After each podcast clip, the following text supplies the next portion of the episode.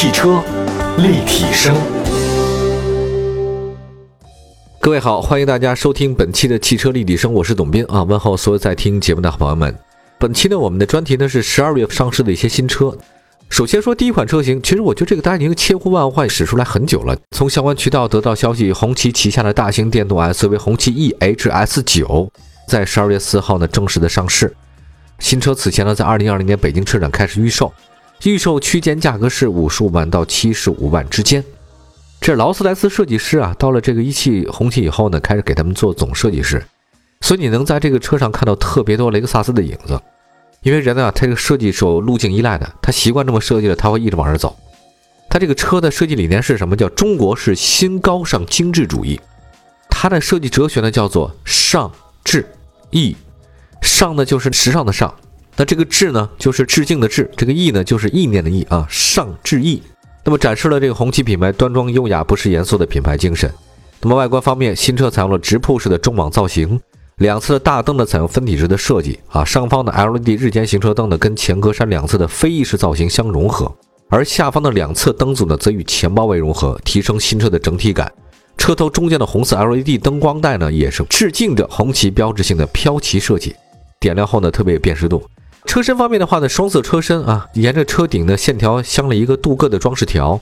车尾方面的话呢，车顶有小型扰流板，有高位刹车灯，尾灯呢采用线下流行的贯穿式设计，而尾部呢是两侧三叉的这种尾灯设计很特别。另外，它的外包围还有小型的扩散器啊，并且搭配了这个双边共两出银色装饰条，提升了新车运动感。轴距是三幺幺零。内饰方面的话呢，也是这个中控的三联大屏。中控三联大屏是什么意思？是从左到右就是一块屏。前排呢一共是四屏显示，再加上那个三辐式的多功能触控方向盘和电子换挡机构，整个车别看外表这么庞大，但内在很有未来感和科技感。这个就是红旗脱胎换骨的地方啊！不要因为它品牌老，你觉得它太传统，实际它很时尚。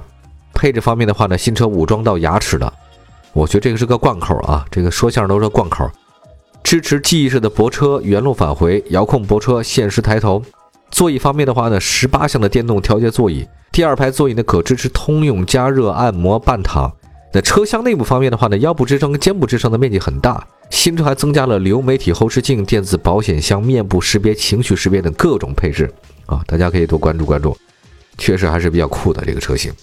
另外，大家呢如果有机会的话呢，可以打开这个车的前机盖子。它没有之前我们想象当中的那么多乱七八糟的，这个是一大块整个的那个覆盖就放在前面，然后上面中间写俩字红旗。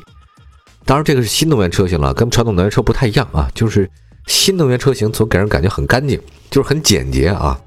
它有七种驾驶模式，零百加速呢小于四秒，这个对于电动车来讲这么大一个车，续航里程呢是四六零，还有五幺零的，大家可以根据自己的状态来进行选择。接下来马上要说一个 Shooting Brake 的新版本，新的 CC。我觉得还是第一代 CC 最好看了啊！不知道为什么现在我就看这个 CC，觉得一代不如一代。哎呀，这个就是这样的，一旦这个系列第一部车如果没有卖的很好的话呢，后面的话越来越难走。你想翻身的话，几乎是不太可能的啊！这个打了一标签儿。但是我觉得第一代 CC 真的是很漂亮、很美啊！为什么销量那个时候不给力啊？我也不太懂。一汽大众 CC 呢，在十二月七号正式上市一款新车，新车呢是中期改款，主要针对外观配置调整了。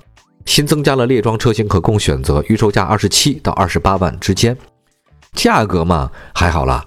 那这个新款的 CC 呢，由一汽大众长春工厂生产，整体延续了海外版的设计风格，前保险杠更加动感，有全新设计的尾灯组，是 LED 的光源，让尾部看起来更简洁啊。简洁倒是对的啊，大众设计嘛都很简洁啊。那值得一提的是呢，这个改款新车呢还推出了 CC 的列装车型。相比海外发布的 CC Shooting Brake 版本的话呢，国产增加了一套外观跨界套件儿。那么在保留新车优雅线条同时呢，日常的通过性和实用性呢得到更多的保障。Shooting Brake 车型大家应该都特别了解吧？就是列装啊，最早大家都知道的丰田的那个列装车哦，真的是太帅了。Shooting Brake 版本，当时我第一次打开后备箱的话，地上全是地板，可以光脚踩上去啊。我当时甚至想搞个地热。其实列装版的车型的话呢，更相当于什么？它以前那个很多人嘛，它猎狐啊，后面放着各种的这个打猎的工具，叫列装版的车型。其实有点像什么呢？就像是就后备箱它可以装很多东西啊，当然有特殊装扮，更加的是那种 cross 车型，像溜背这种 shooting brake 非常独特，很优雅啊。这个车是挑人的啊。内饰方面的话呢，参考了海外版，新车的中控台的设计整体感很强，依然采用的是全液晶屏仪表盘，搭配三幅式多功能方向盘，而且它那个内嵌的中控上的大尺寸多媒体显示屏啊，很科技感。大众的这款最新的 CC 呢，支持 CarPlay，还有安卓的 Auto，还有四门无钥匙进入、哈曼卡顿等等配置。另外，动力方面，2.0T 涡轮增压发动机，最大功率220马力，最大扭矩350牛米，传动系统匹配七速双离合变速箱。那么，作为大众最美轿车存在的 CC 车型，在中期改款之后，终于迎来了国产的列装车。当然，你相比国外的低底盘的设计，国产车型保持了跟三厢版同样的高度。当然，你要这个，它也别老像国外一样，大家老说原汁原味的最好啊，也不一定。有的原汁原味你也不适应，大家不要叶公好龙啊。这个有时候龙真来了你也受不了，你说龙怎么长这样啊，对吧？其实就是这样。国外呢，它那个底盘很低，但国内的话，那个路况情况，你觉得这么低有可能吗？没可能的。路上一个井盖啊，就那一个鼠标那么大的个东西，就把你的底盘给崩了。所以现在呢，它这个高底盘还是对的。新车开始预售啊，最终能不能给大家满意的价格，也是非常值得期待的事情。好，我们接下来最后再看下一款车型，这 MG 的领航 PHEV 插混版的详细配置已经曝光了。上汽名爵的官方已经公布了这个 MG 领航 PHEV 车型的详细配置，新车呢在今年广州车展已经首发亮相了。我在这个现场已经看到啊，在十二月份正式的发布了。啊，这款名爵的话呢，感觉更加大气一些了啊。MG，据了解呢，新车将配备十二点三英寸的全虚拟仪表盘啊，十点一英寸的高清触控屏，一点一九平米的这个全景天窗，BOSS 音响。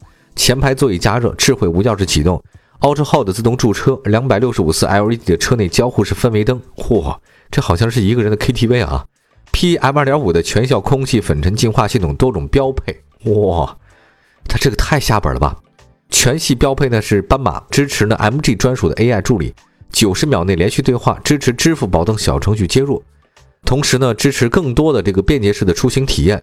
另外，智能方面的话，新车搭载 MG 2.0的智能驾驶辅助系统呢，进一步助力升级。外观方面，我第一次觉得就是除了最早 MG6 以外，还有这个 MG 领航的 PHEV 设计，我觉得这是最好看的。MG 领航的 PHEV 是第三代设计语言叫燃动科技美学，第一款的新能源 SUV。跟燃油版相比的话呢，猎杀前脸，数字燃油格栅是呈现纵向化的前倾式的布局，营造出动态效果。还有一个比特式的 LED 大灯呢，用渐变式的阵列设计，边框线条流畅，符合现代年轻人的时尚审美。另外，MG 领航 PHEV 采用颇具辨识度的哥本哈根蓝，哇，这个就是很淡蓝的颜色哈。再加上那个专属的标志啊，熏黑的前唇侧防擦条，还有黑骑士的套件啊，然后这个新能源属性跟运动风格呢是完美结合。另外，这个车呢在动力方面的话，搭载了上汽的蓝芯 1.5T 缸内中置直喷涡轮增压发动机和永磁的同步电机。可实现七十五公里的纯电续航和百公里一点三的综合油耗。官方呢，他说是七秒破百。ECO 经济模式、Normal 模式、Sport 三种模式呢，还有 Super Sport 超级运动模式。运动模式还有两种，一种超级运动和一个运动。MG 的这款领航的 PHEV 车型啊，这个呢是全新插混混动 SUV，将这新能源科技研制方面进一步结合，而且呢外形还是挺炫酷的。十二月份上市啊。我觉得它会作为一个重要的车型，助力名爵的销量提升。好吧，感谢大家收听我们本期的汽车立体声。十二月初上市的几款新车各有各的特点，有新能源，当然有大车型，还有列装版的车型，内容非常丰富啊。这车这么多，难道你不开心吗？大家选择余地更多，越来越好。祝所有朋友们用车愉快，我是董斌，汽车立体声，下次节目再见，拜拜。